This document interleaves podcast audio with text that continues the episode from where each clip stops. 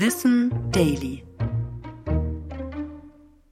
Das passiert im Körper, wenn du verliebt bist.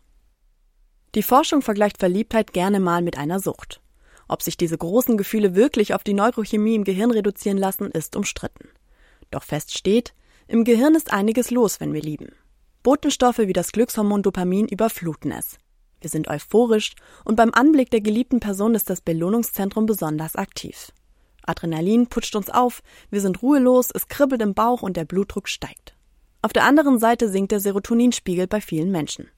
Das bewirkt, dass wir wie in einer Zwangsstörung an nichts und niemand anderen mehr denken können als diese eine Person.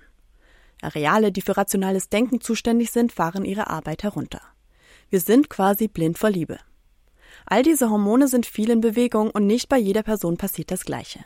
Bei Frauen etwa steigt der Testosteronspiegel, bei Männern sinkt er. Und nach einiger Zeit ändert sich das Ganze auch wieder. Dieses Durcheinander ist mitverantwortlich dafür, dass wir anders handeln und andere Entscheidungen treffen, als wir das sonst tun würden. Tatsächlich ist im Gehirn in dieser Zeit sozusagen manches anders verkabelt. Mit der Zeit gewöhnen wir uns aber an diesen Zustand. Das Lustzentrum spielt bei der neuronalen Verarbeitung eine kleinere Rolle. Stattdessen ist eine Hirnregion am Zug, die Gefühle verarbeitet. Der Dopaminrausch flacht ab und wird durch das Bindungshormon Oxytocin und auch Vasopressin ersetzt. So wird aus dem Verknalltsein langsam auch im Körper eine tiefere Liebe.